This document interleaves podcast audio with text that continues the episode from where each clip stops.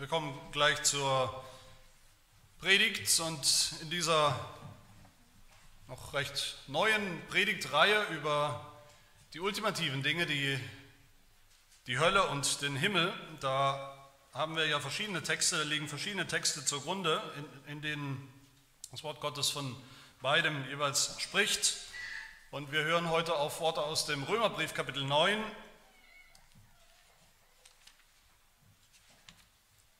Kapitel 9 ab Vers 14. Paulus hat schon davon gesprochen im Römerbrief, dass ausgerechnet aus Israel, dem, was wir kennen aus dem Alten Testament als dem Volk Gottes, dass ausgerechnet aus Israel eben manche, viele gerettet sind, aber auch manche, viele eben nicht. Dass Gott Jakob geliebt hat, davon hat Paulus auch schon gesprochen, aber Esau auf der anderen Seite gehasst und verdammt und verflucht und verworfen hat, hören wir. Und direkt danach hören wir Römer 9 ab Vers 14 bis 23. Äh, Lasst uns beten, bevor wir auf das Wort Gottes hören. Alles Fleisch ist wie Gras und alle menschliche Herrlichkeit ist nur wie die Blüte und die Blume des Grases. Das Gras verdorrt und die Blüte fällt ab. Aber das Wort des Herrn bleibt in Ewigkeit. Das ist das Wort, Herr, das du heute zu uns sprechen möchtest. Das uns nicht nur den Weg weist in diesem Leben, den Weg zu dir zurück als Sünder, den Weg in deine Gegenwart, in deine Herrlichkeit, die Herrlichkeit des Himmels, den Weg des Heils, sondern dein Wort, Herr, ist selbst die Kraft, hat selbst die Kraft, das zu tun, zu retten, Dein Wort ist das Mittel, durch das du uns deine Gnade auch heute schenken und austeilen möchtest. Hilf, dass das geschehen möge, zu deiner Ehre und zu unserem Heil. In Jesu Namen. Amen. Hört das Wort Gottes.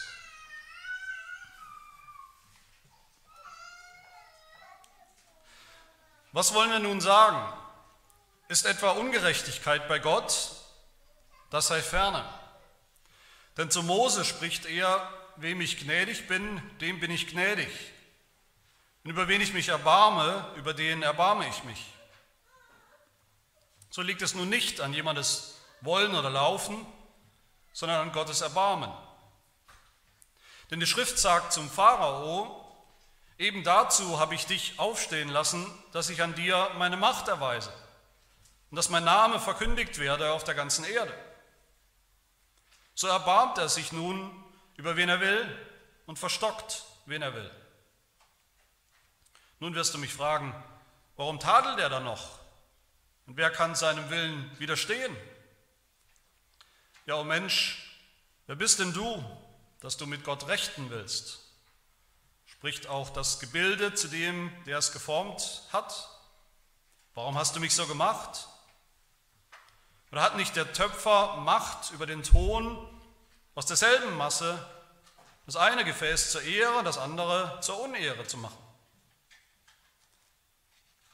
Wenn nun aber Gott, da er seinen Zorn erweisen und seine Macht offenbar machen wollte, mit großer Langmut die Gefäße des Zorns getragen hat, die zum Verderben zugerichtet sind, damit er auch den Reichtum seiner Herrlichkeit an den Gefäßen der Barmherzigkeit erzeige die er zuvor zur Herrlichkeit bereitet hat.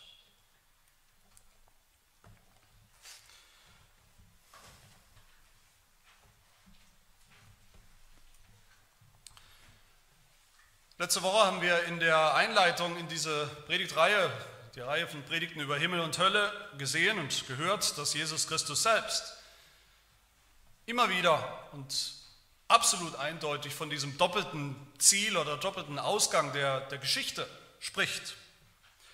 Dem Himmel und der Hölle für alle Menschen. Diese ernüchternde Realität, für viele Menschen ernüchternd, das zu hören, ernüchternde Realität, dass nach unserem Leben auf der Erde nicht einfach nichts kommt, ein großes schwarzes Loch, über das wir überhaupt nichts wissen, von dem wir keine Angst haben brauchen, auf das wir uns auch nicht freuen können, dass auch nicht übrigens der Himmel für alle Menschen automatisch kommt, sondern eine ultimative Trennung und Scheidung der Menschheit zwischen den Menschen, die in diesem Leben schon zu Gott gehört haben als seine Kinder und dann auch immer bei ihm sein werden im Himmel und den Menschen, die eben zeitlebens ungläubig gewesen und ungläubig geblieben sind, die zeitlebens Gott als Feind gesehen haben und er sie und die für immer Feinde Gottes bleiben werden in der Hölle. Und heute und in den nächsten paar Predigten werden wir uns anschauen, was die Bibel wirklich sagt über die Realität der Hölle und anschließend dann in einigen Predigten, was sie sagt über den Himmel. Aber bevor wir noch, so Gott will, nächste Woche zu wirklichen Bildern und Beschreibungen der Hölle kommen im Wort Gottes, wollen wir uns heute eine Frage stellen, eigentlich eine einzige Frage, eine Frage, die für viele Menschen tatsächlich ein riesengroßes intellektuelles Problem zu sein scheint, auch ein, ein Hindernis zum Glauben, ein Hindernis, sich überhaupt diesem Gott und dem christlichen Glauben zu nähern nämlich die Frage, ist diese Hölle fair? Ist es überhaupt gerecht, wenn Gott Menschen, die er ja immerhin gemacht hat, er hat ja alle Menschen gemacht, die vielleicht gesündigt haben, ja, die sicherlich gesündigt haben, die auch nicht an ihn geglaubt haben, ja, okay. Aber diese Menschen deshalb gleich oder eines Tages für immer und ewig in die Hölle zu schicken und zu bestrafen mit ewigen Höllenqualen, wie, wenn überhaupt, wie soll das gerecht sein. Und ist es nicht auch so, dass, dass diese Hölle, diese Verdammnis, diese ewige Verdammnis, das, was Gott da tun wird, dass das nicht möglicherweise sogar einen, einen Schatten wirft auf Gottes Charakter, auf Gottes Wesen? Ist dieser Gott, dieser rachsüchtige Gott, vergeltende Gott, ist er nicht irgendwie dann vielleicht doch ein Sadist, dem es Spaß macht am Ende, Menschen für immer und ewig zu quälen in der Hölle? Warum ist das? Warum muss es überhaupt die Hölle geben? Muss es sie überhaupt geben? Geht es nicht auch ohne? Ich bin mir ziemlich sicher, dass nicht nur Atheisten, Skeptiker, gottlose, ungläubige Menschen sich diese Fragen stellen, wenn sie überhaupt darüber nachdenken, sondern dass auch ihr euch diese Frage in der, in der einen oder anderen Form schon gestellt habt. Und das sind natürlich richtige, legitime, wichtige Fragen, wenn wir eine richtige biblische Antwort darauf finden. Und das wollen wir heute tun. Der eine oder andere hat vielleicht auch gedacht, gerade bei der Schriftlesung, das ist jetzt nicht gerade ein klassischer Text über Himmel und Hölle, vor allem über die Hölle, mit der wir uns ja jetzt zunächst beschäftigen. Da wird nicht mal das Wort Hölle erwähnt in diesem Text, in diesen Versen. Da gibt es sicherlich bessere, zentralere Texte, um über die Hölle zu sprechen. Wir werden auch noch darauf kommen, zu diesen anderen Texten, klassischen Texten. Aber wir werden auch sehen dann, dass die Bibel insgesamt als, als Geschichte Gottes, als großes Drama Gottes, dass die Bibel an viel, viel mehr Stellen von dieser ultimativen Realität, die wir unter dem Begriff Hölle zusammenfassen, spricht. An viel, viel mehr Stellen als da, wo nur dieses Wort Hölle steht. Das ultimative Schicksal von den Menschen, die gegen Gott sind, gegen Gott rebellieren, ungläubig sind und bleiben und bestraft werden, verloren gehen, ist überall in der Bibel. Diese Realität ist überall in der Bibel. Von Genesis 1 bis Offenbarung Kapitel 22. Und das meine ich wortwörtlich. Genesis 1 bis Offenbarung 22. Überall ist diese Realität. Wie komme ich darauf, dass es hier um die Hölle geht. Paulus spricht hier als ein Beispiel nur, spricht er vom Pharao, der, Exodus-Geschichte. Die Bibel sagt jetzt nicht direkt in einem Vers, dass der Pharao definitiv in, die, in der Hölle landen wird. Es wird irgendwo vorausgesetzt. Er kommt in die Fluten, in die Fluten des Gerichts, ja. Aber die ganze Bibel, wenn wir uns anschauen, die ganze Bibel, Gott selbst behandelt den Pharao ja in der Bibel oder in der Geschichte auch, als seinen, man könnte sagen, größten Erzfeind. Die Bibel behandelt den Pharao als ein Bild des Teufels. Und ich denke, da sind wir uns alle einig, dass der Teufel sicherlich in diesem Feuersee in der Hölle sein wird. Dann spricht Paulus hier auch in diesem Text definitiv von den ultimativen Zielen oder Realitäten, dass Gott den einen eben gnädig sein wird am Ende Sie werden in seine Herrlichkeit kommen, die Herrlichkeit des Himmels, Vers 23, und dass er anderen nicht gnädig sein wird am Ende. Und dass sie, wie Paulus sagt, seinen Zorn zu spüren bekommen, für immer. Auch davon ist hier die Rede. Paulus spricht davon, dass diese zweite Gruppe von Menschen Gefäße sind oder Objekte, Objekte von was? Von Gottes Zorn. Zum Verderben zugerichtet. Dieses Wort Verderben, das ist in der Bibel, wie wir noch sehen werden, in zukünftigen Predigten, das ist die Beschreibung für das Ende derer, die nicht glauben, Verderben, für die Gottlosen die Ungläubigen. Sie gehen für immer verloren, sagt die Bibel oft, immer wieder, hundertfach, verloren. Sie gehen ins Verderben und das ist die Hölle. Die ganze Erde, sagt Petrus im zweiten Petrusbrief, die ganze gefallene Schöpfung geht dem Feuer entgegen, dem Tag des Gerichts und des Verderbens der gottlosen Menschen.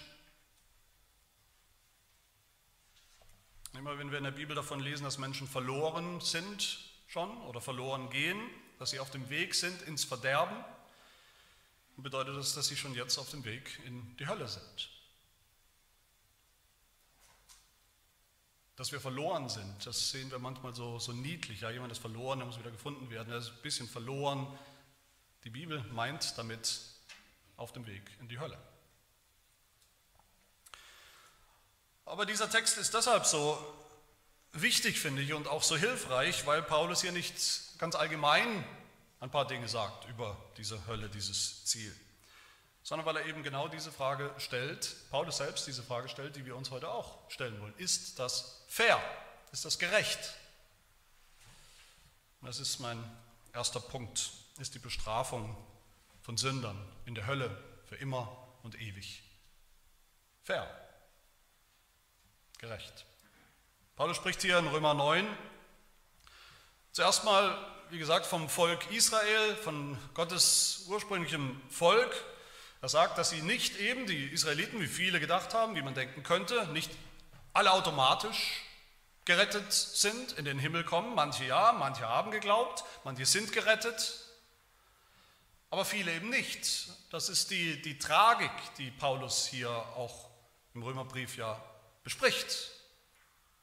Viele vom Volk Israel werden sich in der Hölle wiederfinden, weil sie nicht geglaubt haben, weil sie nicht an Jesus Christus geglaubt haben. Und Paulus selbst zerbricht das, das Herz als Jude, sagt er uns im Römerbrief, dass das so ist. Und dann gebraucht Paulus das Beispiel von Jakob und Esau, zwei Brüdern aus dem Alten Testament, zwei Brüdern, gleiche Voraussetzungen, von denen der eine geglaubt hat und der andere nicht. Gott selbst sagt, Jakob habe ich geliebt, aber Esau habe ich gehasst. Gehasst, weil er mich nicht kennt, weil er mir nicht vertraut, weil er mich nicht liebt. Dem einen ist Gott gnädig und rettet ihn, dem anderen ist Gott nicht gnädig. Wen Gott hasst, wie er hier sagt, wen Gott hasst, weil er ihn hasst, das sind die Menschen, die sich in der Hölle wiederfinden werden. Die Hölle ist der Ort, wo die, die Gott hassen, auch von Gott gehasst werden. Und Paulus greift dann diese Frage auf in Vers 14. Was sollen wir zu all dem sagen? Ist etwa Ungerechtigkeit bei Gott? Ist Gott ungerecht in allem? Ist Gott unfair, wenn er den einen den Himmel schenkt aber die anderen ebenso für immer verdammt. Und Paulus gibt selbst die Antwort, er sagt, das sei fern, also sollen wir nicht mal denken. Aber warum nicht? Warum ist ja der, der, der Knackpunkt die Frage? Und was ist Paulus Antwort? Paulus antwortet hier auf diese wichtige Frage, indem er auch in den folgenden Versen, indem er zwei große, grobe Missverständnisse korrigiert. Ein Missverständnis davon, wer und wie Gott ist und ein Missverständnis davon, wer und wie wir sind. Wir alle. Und ich habe das schon gesagt, ich werde es in dieser Reihe wahrscheinlich immer wieder sagen, wie wir über die Hölle denken, welche Probleme wir mit dieser biblischen Lehre und Wahrheit der Hölle haben, wie wir über die Hölle denken, das offenbart in Wirklichkeit immer, wie wir über Gott denken und wie wir über uns selbst denken als Menschen. Wie falsch wir über Gott denken und wie falsch wir über uns selbst denken. Welches Missverständnis über Gott will Paulus hier korrigieren? Zunächst mal das Missverständnis, dass Gott überhaupt irgendwie unfair, ungerecht sein könnte in seinem Wesen, in seinem Charakter, wie er mit den Menschen umgeht.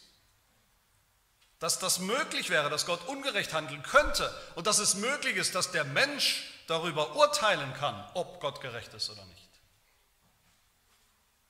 In dem, was er tut. Dass Gott den Menschen, dass Gott allen Menschen irgendetwas schuldet, ist dieses Missverständnis. Dass Gott allen Menschen schuldet, irgendwie gnädig zu sein, Gnade, Barmherzigkeit, Erlösung, Errettung.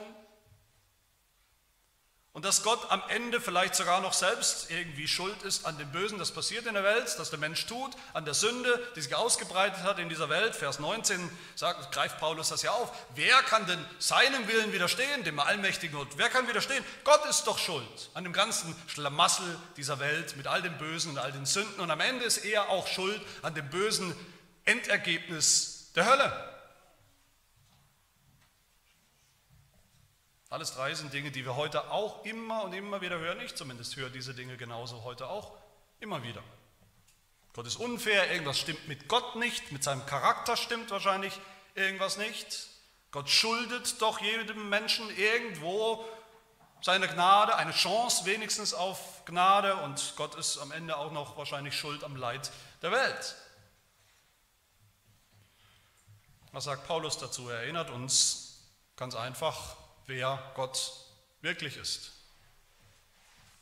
Nämlich absolut gerecht in seinem Wesen, ohne jeden Anflug von Ungerechtigkeit. Gott ist der Standard der Gerechtigkeit. Gott schuldet niemandem was. Schon gar nicht Vergebung, Gnade, Barmherzigkeit. Und noch viel weniger ist er schuld an der Sünde in der Welt. Daran erinnert uns Paulus. Wer ist Gott? Wie ist Gott? Paulus erinnert uns, Gott ist der Schöpfer zunächst. Gott ist der Töpfer, Vers 21, der Töpfer, der alles getöpfert, der alles gemacht hat, die Welt gemacht hat, den Menschen uns gemacht hat, als seine Geschöpfe, der alles gut gemacht hat. Auch darin, daran erinnert uns Paulus hier implizit. Gott hat alles gut gemacht, Gott hat den Menschen gut gemacht, ja sehr gut gemacht. Der Mensch war, wie er am Anfang war, gemacht war von Gott, getöpfert war, war er schon im Grunde auf dem Weg in den Himmel. Das war Gottes Ziel, Gottes Plan für den Menschen. Gott hat dem Menschen die Ewigkeit des Himmels vor Augen gestellt durch den Baum des Lebens. So hat Gott sich das gedacht. So hat Gott das gewollt. Das war sein Plan. Gott hat nicht die Sünde, das Böse von Anfang an irgendwie in den Menschen eingebaut. Als Sollbruchstelle sozusagen. Gott hat auch nicht den, den, Teufel von Anfang an geschaffen als irgendein böses Wesen, damit das sein, sein Unwesen treibt. Gott hat die Schlange nicht erschaffen als listiges, böses Wesen, als Verführer der Menschen. Dass der Teufel böse wurde, zu seinem Feind wurde, dass der Mensch, Adam und Eva, von Gott abgefallen sind und auf den Teufel gehört haben, lieber als auf Gott. Dass so die Sünde in die Welt gekommen ist, das war niemals Gottes Wunsch, das war niemals Gottes Absicht oder Ziel, das hat er niemals für gut geheißen, ganz im Gegenteil. Das hat er verdammt und verabscheut.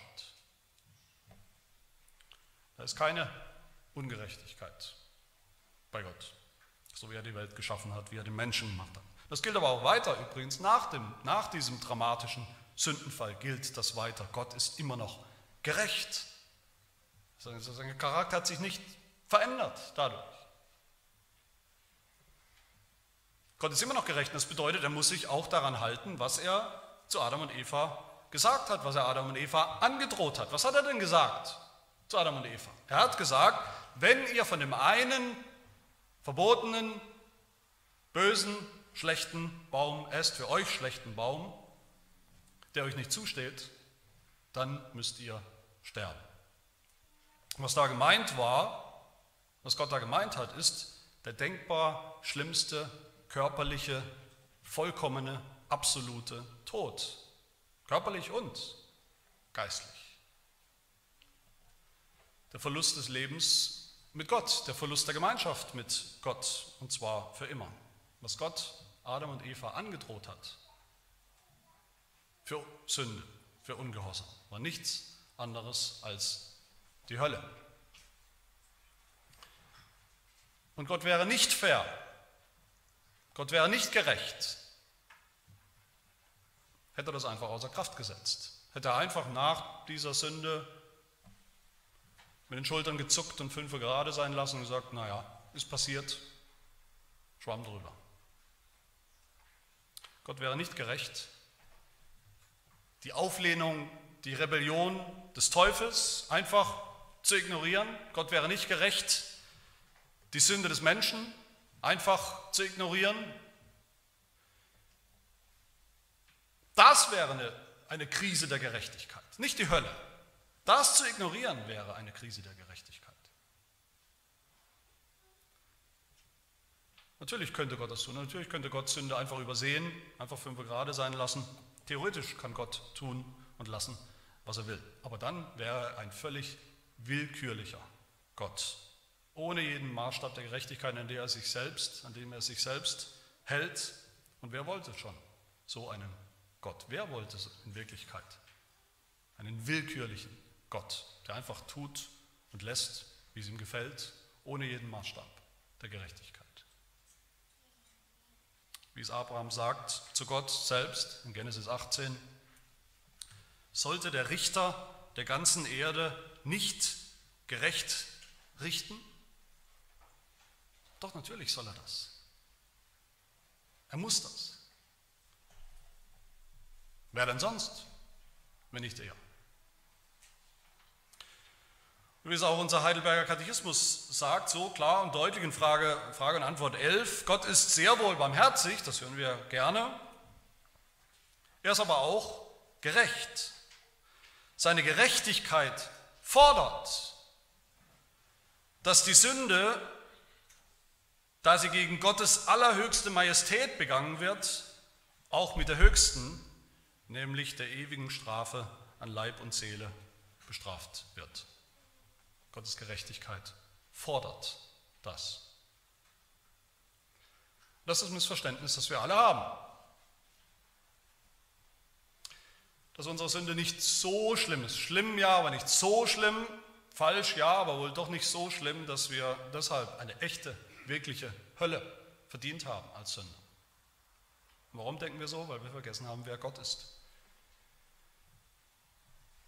Wie unendlich hoch und heilig, makellos Gott ist, wie unendlich gut Gott ist zu uns, immer schon war, wie unendlich wichtig Gott ist, wie unendlich viel wir ihm schulden, wie unendlich wir ihm dankbar sein sollten und ihm vertrauen sollten von ganzem Herzen, weil wir das vergessen haben, weil wir so niedrig denken von Gott, von seiner, der Heidelberger sagt, allerhöchsten Majestät, das, der Begriff allein schon, den verstehen wir kaum mehr weil wir so eine geringe Sicht haben von Gott, dem Schöpfer, gegen den wir gesündigt haben. Deshalb ist es logisch, dass die Sünde uns heute nicht mehr als so ein Riesenproblem erscheint. Aber Gott ist immer noch Gott, der gerechte Gott. Ob er gnädig ist, überhaupt, und wem er gnädig ist, ist ganz allein seine Sache. Schulden tut er es niemandem. Schulden tut er uns gar nichts. Nur eins. Absolute, korrekte, mathematische Gerechtigkeit. Wem ich gnädig bin, dem bin ich gnädig, über wen ich mich erbarme, über den erbarme ich mich. Es gibt keinen Anspruch, es gibt kein Menschenrecht auf Gottes Gnade. Das ist das andere Missverständnis, das Paulus hier korrigieren will, nämlich das Missverständnis über uns, wie wir über uns selbst denken. das gehört zusammen. Das Missverständnis, dass wir gar nicht so schlimm sind eigentlich. Was wir sicher bei all dem, was wir falsch machen, bei all den Fehlern, all den Mängeln in unserem Charakter, in unserem Tun, doch sicherlich wenigstens eine zweite Chance verdient haben. Jeder von uns. So denken wir. Was sagt Paulus dazu? Vers 20. Ja, oh Mensch, wer bist denn du?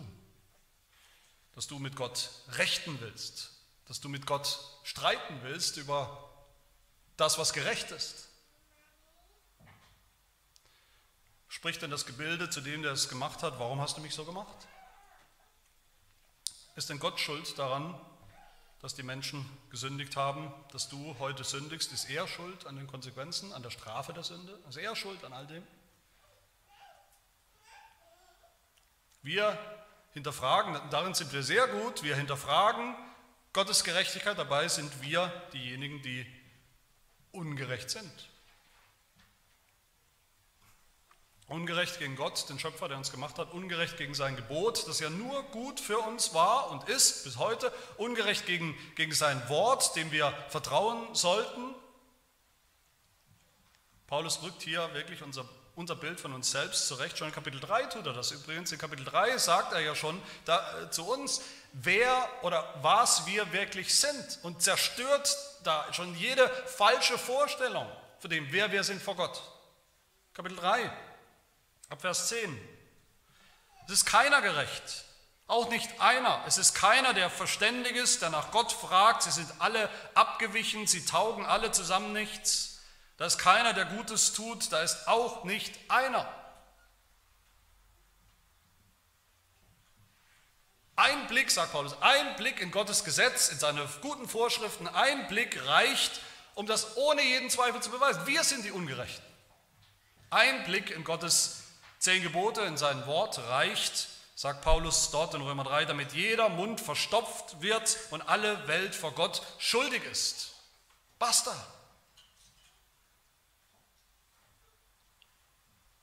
Meine Lieben, wenn Gott das schon zu Israel gesagt hat, seinem ursprünglich erwählten Volk, wie viel mehr gelten diese Worte von uns, ganz normalen Heiden, die von Anfang an überhaupt keinen Anspruch haben auf Gottes Gnade und Barmherzigkeit.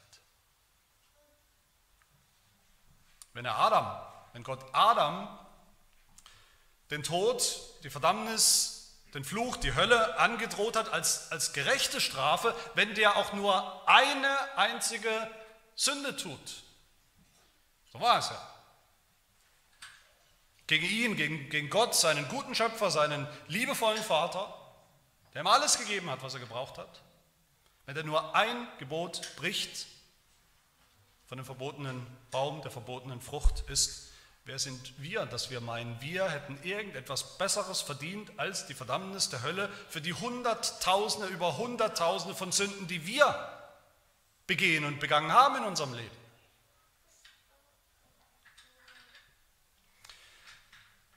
Wenn wir meinen, die Hölle, die Verbannung von Gott aus seinem Paradies, der Tod, das Verderben, das sei irgendwie unfair, dann sind wir diejenigen, die Gerechtigkeit völlig auf den Kopf gestellt haben. Nicht Gott. Dann sind wir die Kriminellen, die sich durch ihr eigenes Tun, durch ihre eigenen ihr eigenes Fehlverhalten in, in, ins Gefängnis, in den Knast gebracht haben und da sitzen, in der Ecke sitzen und schmollen und beleidigt und lauthals brüllen. Das ist unfair. Oder wie ist die Dortrechter Lehrregel, eines unserer anderen Bekenntnisse, so klar und so, so, so richtig und, und, und biblisch und deutlich sagt, im allerersten Satz dieses Bekenntnisses, im allerersten Satz heißt es, alle Menschen haben in Adam gesündigt und sind so des Fluches und des ewigen Todes schuldig geworden. Deshalb hätte Gott niemandem Unrecht getan, wenn er die ganze Menschheit in Sünde und Fluch hätte lassen und wegen der Sünde hätte verdammen wollen. Das ist die Gerechtigkeit. Kein Anflug von Ungerechtigkeit, wenn Gott alle Menschen von vorne weg nach dem Sündenfall verdammt hätte. Der Tod, die Strafe, die Hölle für alle. Das wäre Gerechtigkeit.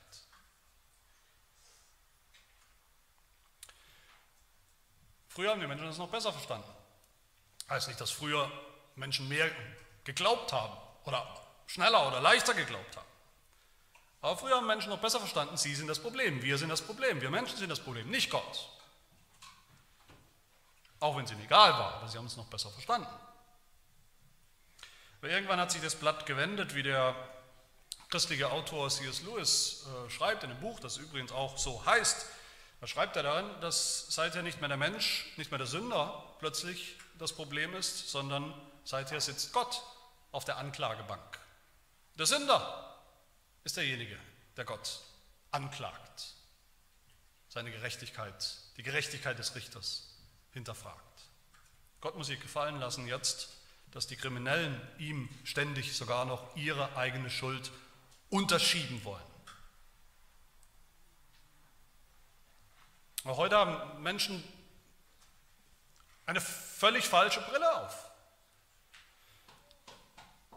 Wir leben nicht in einer Welt voller Menschen, die eigentlich ganz okay sind, nicht das Problem zumindest, während Gott auf der anderen Seite ein furchtbar rachsüchtiger, sadistischer, ungerechter Tyrann ist, der Freude daran hat, Menschen in die Hölle zu verdammen. Nein, wir leben in einer Welt, so ist es richtig, wir leben in einer Welt voller undankbarer Sünder, die Gott hassen, die in vollem Bewusstsein gegen ihn rebellieren, gegen seinen Willen leben, das immer wieder neu wählen und entscheiden, vollem Bewusstsein und die sich damit selbst auf den Weg in diese Hölle gebracht haben. Eine Masse von Sündern, das ist die Menschheit, eine Masse von Sündern, aus denen Gott in seiner eigentlich unerklärlichen, unbegreiflichen Gnade trotzdem viele rettet. Viel zu viele rettet. Gott rettet viel zu viele Menschen, wenn es um den Maßstab von absoluter Gerechtigkeit geht. Und diese falsche Sicht von Gott und von uns, die korrigiert hier Paulus ein für alle Mal, die müssen wir auch korrigieren, dringend korrigieren. Aber Paulus geht dann noch einen Schritt weiter sogar. Er sagt dann in diesem Text, dass Gott sogar schon, immer schon, in Ewigkeit schon bestimmt hat, vorherbestimmt hat, Menschen für das eine oder das andere, für den Himmel oder die Hölle, für das Heil oder die Verdammnis. Und auch das wollen wir uns das wollen wir uns nur kurz anschauen. Viel wäre dafür, dafür, oder darüber zu sagen, aber wir wollen uns das nur anschauen, auch wieder unter dieser Frage, ist das fair? Kann das fair sein? Ist es fair, dass Gott vorherbestimmt hat, wer in den Himmel kommen wird, in seine Herrlichkeit und wer ins Verderben, in die Hölle kommen wird? Wie kann das jetzt wieder fair sein? Dass Gott beides tut, dass er so vorher bestimmt, dass das biblisch ist, das wissen wir. Paulus argumentiert da eigentlich an dieser Stelle auch nicht dafür, er begründet es ja nicht, er stellt es auch äh, nicht in, in Frage. Aber er fragt uns ja wohl, ob das gerecht ist oder gerecht sein kann, fair sein kann. Vers 21. Hat nicht, er stellt die Frage, hat nicht der Töpfer Macht über den Ton, aus derselben Masse das eine Gefäß gebildet zur Ehre und das andere zur Unehre zu machen? Und wenn das so ist, wir würden zustimmen in dem Bild von einem Töpfer, ja, das ist richtig, das, der hat das Recht. Aber wenn das so ist, Vers 19, warum tadelt Gott dann noch? Warum tadelt er seine Gefäße, die er gerade gemacht hat? Warum zieht er sie zur Verantwortung? Warum zieht Gott uns zur Rechenschaft? Sind wir dann überhaupt noch schuld, wenn wir im Prinzip gar nicht anders können? Wir sind eben so oder so gemacht. Wer kann seinem Willen widerstehen? Was, wenn Gott, der große Töpfer, Vers 22, sagt Paulus, weil er seinen Zorn erweisen und seine Macht offenbar machen wollte, mit großer Langmut für eine lange Zeit die Gefäße des Zorns getragen hat, die schon zum Verderben zugerichtet sind, vorbereitet sind, immer schon bestimmt sind, während andere zur Herrlichkeit bestimmt sind.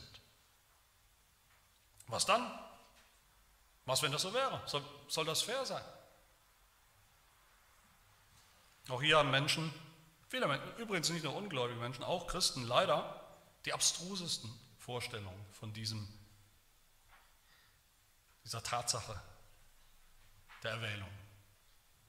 Das eine Missverständnis ist, dass, die, dass sie meinen, naja, Gott ist Gott, Gott weiß alles im Voraus, natürlich, er kennt alle Dinge, wie sie kommen und er wusste schon immer, in Ewigkeit wusste er schon, dass Marvin oder Kevin oder wie sie alle heißen im Jahr 2021 eben viel Gutes tun wird. Dass er das Richtige tun, das Richtige wählen wird, dass, dass, dass er vielleicht ein, ein, ein braver Kerl ist, ein relativ braver Kerl. Während Gott auf der anderen Seite weiß, Marie, die erst 2038 geboren wird überhaupt, von der weiß er schon, die wird es mal ziemlich bunt treiben. Die wird mal richtig auf die schiefe Bahn kommen und richtig schlimm sündigen.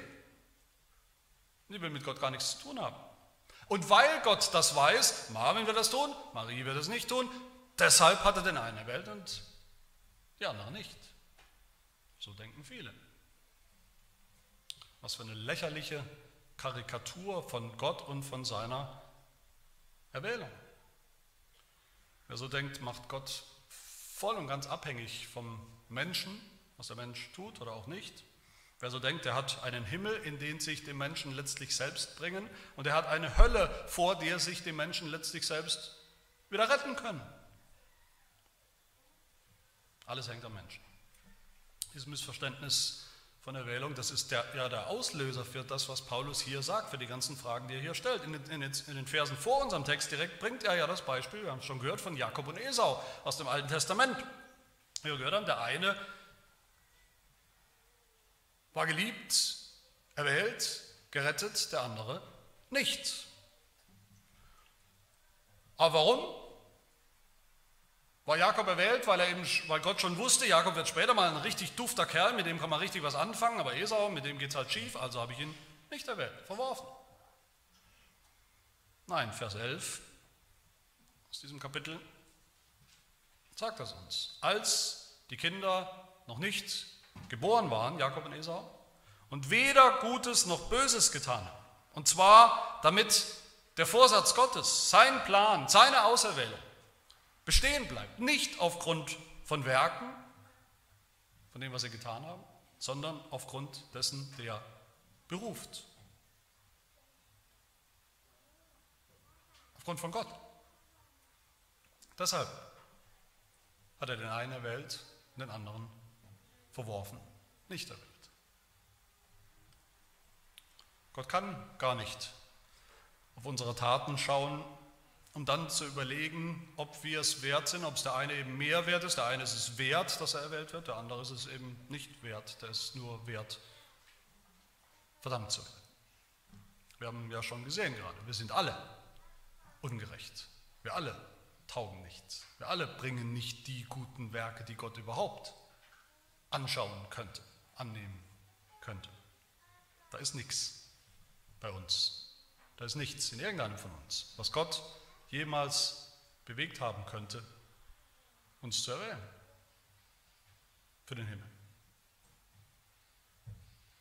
Und das zweite schlimme Missverständnis von dieser Erwählung ist, viele stellen sich das so vor, dass es so passiert ist. Gott hat in der Ewigkeit sozusagen alle Milliarden, hunderte Milliarden von Menschen, die jemals gelebt haben und jemals leben werden, insgesamt die ganze Masse, die er ja schon kennt und vor sich sieht, Völlig unschuldige Menschen, also Menschen, die noch gar nichts getan haben, noch sündlos sind, noch nichts falsch gemacht haben, sie leben ja noch gar nicht. Er hat diese Masse von sündlosen Menschen sozusagen an sich vorbeiziehen lassen vor seinem geistigen Auge und dann gesagt, den erwähle ich mal, den aber nicht. In den Himmel mit dem, aber in die Hölle mit dem.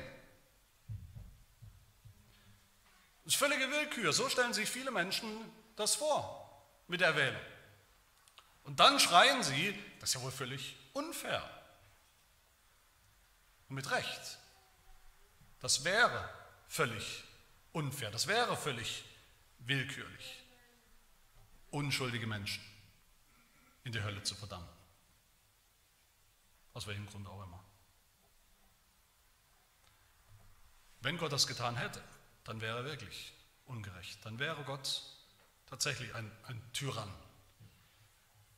Dann wären wir, die ganze Menschheit, wir wären dann eigentlich nur seine Spielzeuge, die er einfach so quälen kann, die er einfach unter seinen Fuß zertreten kann, die er einfach aus purer sadistischer Freude quälen kann und in die Hölle schicken kann, dann wäre Gott am Ende nichts anderes als selbst der Teufel. Aber das ist Gott nicht, so ist Gott nicht. Nichts könnte ferner sein von dem Gott der Bibel und wie er erwählt.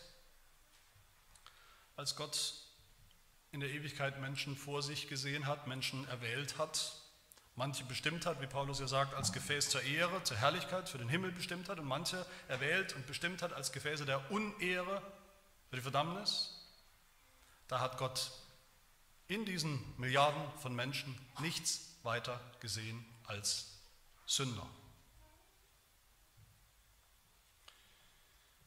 Gott hat nicht lauter, aus lauter unschuldigen Menschen völlig zu Unrecht manche für die Hölle vorher bestimmt. Das ist falsch. Gott hat, der gnädige Gott, der barmherzige Gott, hat aus lauter Schuldigen zum Tod verurteilten Menschen viele vorherbestimmt zum Leben, zur Erlösung, für den Himmel. Das ist die Realität. Nicht, dass viele Menschen unverdient die Hölle bekommen, sie können gar nichts dafür, sondern dass viele, viel zu viele eigentlich, wie gesagt, wenn wir von Gerechtigkeit reden, völlig unverdient den Himmel geschenkt bekommen. Aus schierer purer Gnade. Das sagt es unserer Lehrregel in einem ganz wichtigen, ganz grundlegenden Satz, die Dortrechter Lehrregel im ersten Punkt. Der Grund dieser Erwählung ist allein das Wohlgefallen Gottes, das nicht darin besteht, dass er bestimmte Eigenschaften oder Handlungen der Menschen aus allen möglichen Bedingungen zu Bedingungen des Heils auserwählt, nicht was wir getan haben, sondern darin, dass er sich gewisse bestimmte Personen aus, das ist das Schlüsselwort hier, der Schlüsselsatz, aus der allgemeinen Menge der Sünder zum Eigentum genommen wie geschrieben steht, Jakob habe ich geliebt, Esau aber habe ich gehasst. Ist das fair? Ist das gerecht? Nein. Das ist Gnade. Das ist unverdiente, unbeschreibliche, wunderbare, überwältigende Gnade.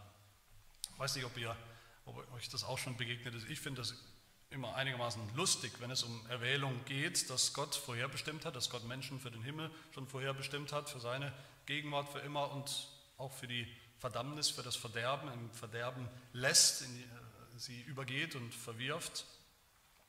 Dass wir dann, gerade wir immer wieder, oder ich auch immer wieder diese Frage, genau diese Frage gestellt bekommen. Ist das fair? Ist das gerecht? Wie kann das gerecht sein? Warum ist das lustig? Das ist lustig, für mich ist es lustig, weil Paulus selbst ja auch gerade diese Frage gestellt bekommen hat, weil er sie ja auch behandelt und auch beantwortet. Ich denke, das zeigt uns, dass wir hier auf dem richtigen Weg sind, dass unser reformiertes Verständnis von der Erwählung genau richtig ist. Niemand hat jemals einen Arminianer gefragt, ist das gerecht, soll das gerecht sein, wie du gerade das Heil und die Erwählung beschrieben hast. Natürlich ist das gerecht. Die Frage stellt sich nicht. Ist das gerecht, wenn die in den Himmel kommen, die sich angeblich mehr oder weniger selbst dahin gebracht haben, durch ihren eigenen Gehorsam, dadurch, dass sie eben selbst aus eigenem Antrieb angefangen haben zu glauben? Ist das gerecht? Das stellt kein Problem dar. Niemand schreit da, ist das gerecht. Oder ist das gerecht, dass die in die Hölle kommen, die eigentlich schon immer Gott gehasst haben und eigentlich schon immer da sein wollten? Da stellt sich die Frage nicht. Aber im biblischen Verständnis von Gnade und Erwählung, da stellt sich die Frage sehr wohl und die Antwort ist, nein, es ist nicht gerecht, es ist Gnade, es geht um Gnade, es geht um Gottes Barmherzigkeit hier mit Sündern. Gott will sich zeigen, sagt Paulus, wie er wirklich ist. Gott will seinen Zorn zeigen, Vers 22, seinen Zorn gerechterweise zeigen an Sündern, die zum Verderben zugerichtet sind, die von Anfang an nichts anderes verdient haben als die Hölle. Da will Gott sich gerecht zeigen, in seinem Zorn zeigen. Aber er will auch seine Barmherzigkeit zeigen, Vers 23, an vielen, vielen Sündern, die genau dieselbe Hölle verdient haben, genauso sehr verdient haben, die Gott aber retten will, aus reiner, schierer Gnade.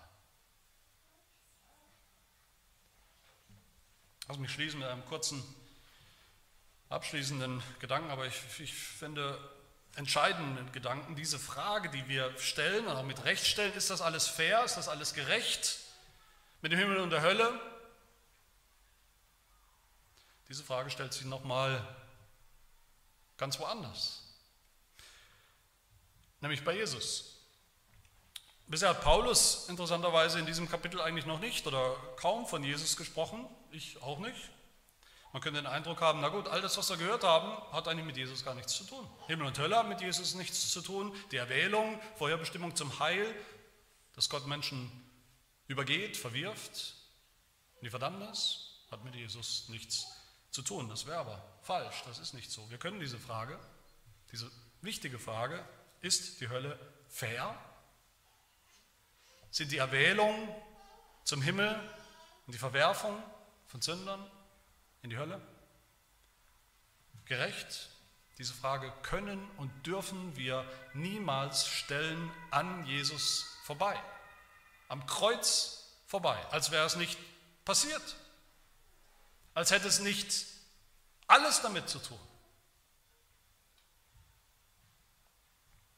Wir können diese Frage nach der Fairness nicht stellen, ohne zu fragen, ist Gott gerecht, ist Gott oder war Gott fair in dem, was er mit Jesus getan hat.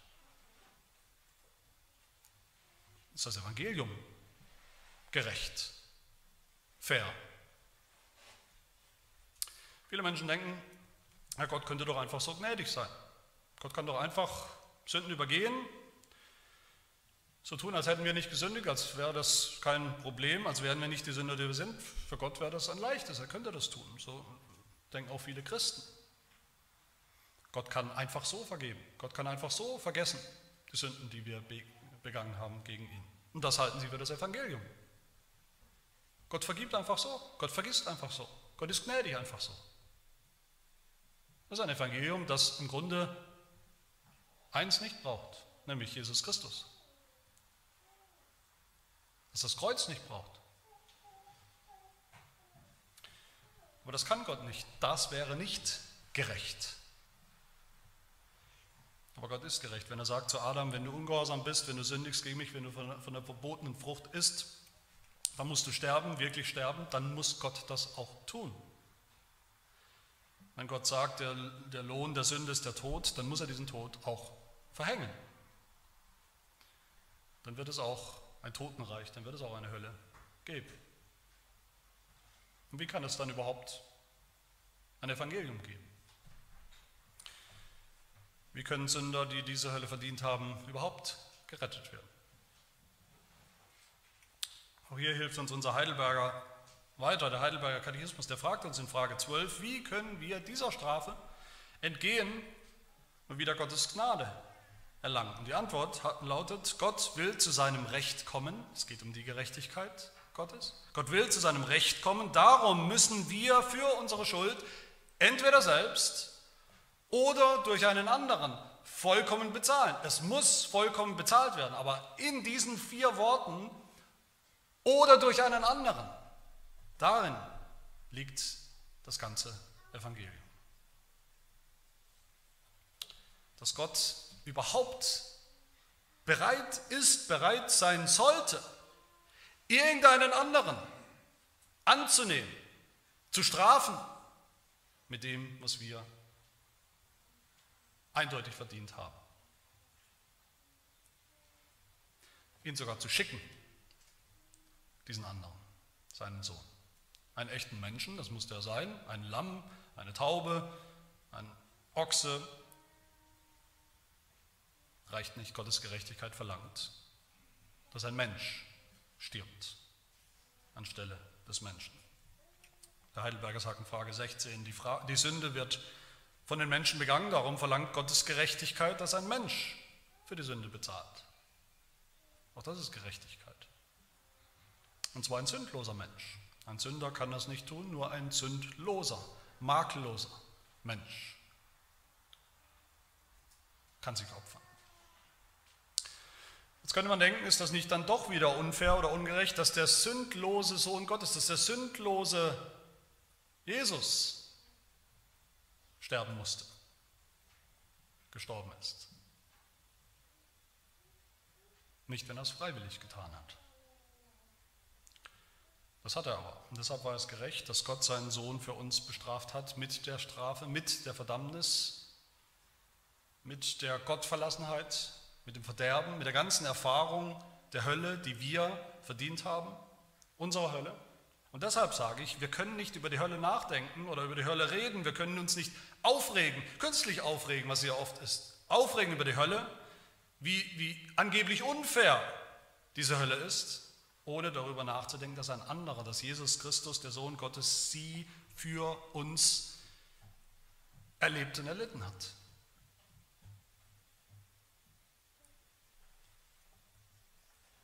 Wer das begriffen hat,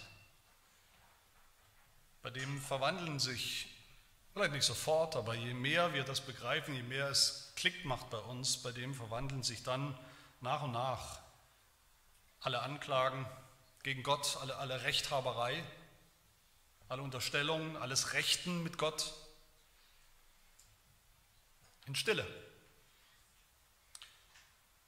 in Staunen, in, in Anbetung, in, in tiefe, echte Dankbarkeit. Dankbarkeit für seine Gerechtigkeit, ja, aber dann vor allem für seine Gnade, für seine Barmherzigkeit, die Gnade und Barmherzigkeit, die über das, was wir für gerecht halten, weit hinausgeht. Wie es Paulus in Römer 3 so treffend zusammenfasst.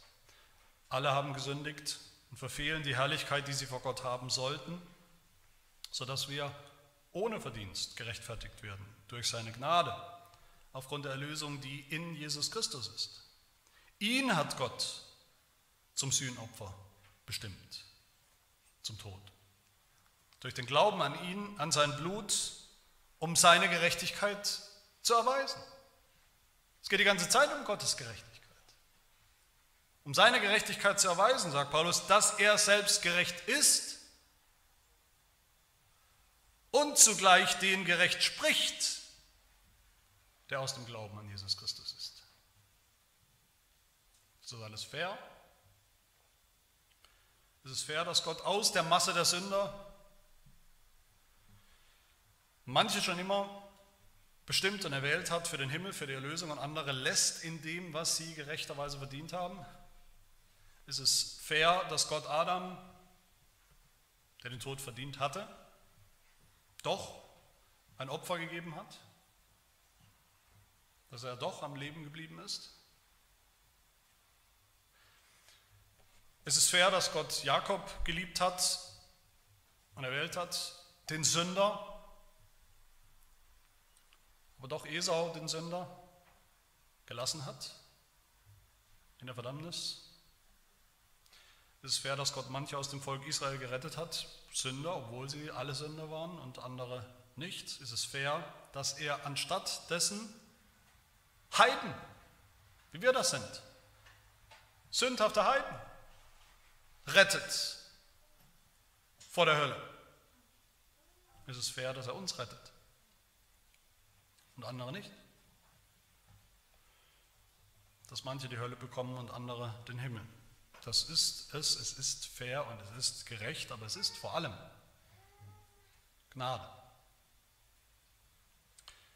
damit Gott den Reichtum seiner Herrlichkeit zeige an uns, sagt Paulus, den Gefäßen der Barmherzigkeit, die er zuvor zur Herrlichkeit, zur Herrlichkeit des Himmels bestimmt hat in seinem Sohn. Amen. Wir beten. Herr, du bist Gott, du allein bist Gott, du bist der Schöpfer, wir sind nur Geschöpfe.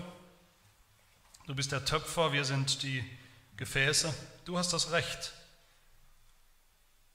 zusammen zu stampfen, zu verdammen, den, der es verdient hat. Und das haben wir alle. Und es zerbricht uns, es tut uns leid, dass wir solche Sünder waren von Anfang an, von Geburt an. Du hast aber auch das Recht, Gott sei Dank, dich zu erbarmen, über wen du willst. Und wir danken dir dafür, dass du das tust, wie du es immer schon getan hast. Herr, lass uns tief hineinblicken mit offenen Augen in den Schrecken der Hölle, die du von Anfang an dem Teufel und seinen Dämonen, allen deinen Feinden, den Feinden Gottes, vorbereitet hast. Und auch uns, die wir Sünder waren, nicht geglaubt haben. Lass uns aber umso begieriger blicken mit offenen Augen, im Glauben und Vertrauen auf das Kreuz, wo Jesus Christus gelitten hat, gestorben ist, wo er für uns die Höllenqualen ertragen und erlitten hat, wo er uns den Weg in den Himmel, in deine Gerechtigkeit, in deine Herrlichkeit, in deine Gegenwart eröffnet hat. Er hilft, dass wir auch durch unser Leben, durch unser Bekennen durch unsere Worte, durch unsere Taten noch viele Menschen vor der Hölle gewarnt werden, auf den Weg in den Himmel gebracht werden, den Weg des Evangeliums, den Weg des Glaubens an deinen lieben Sohn, unseren Stellvertreter, unseren geliebten Herrn Jesus Christus. Das bitten wir in seinem Namen.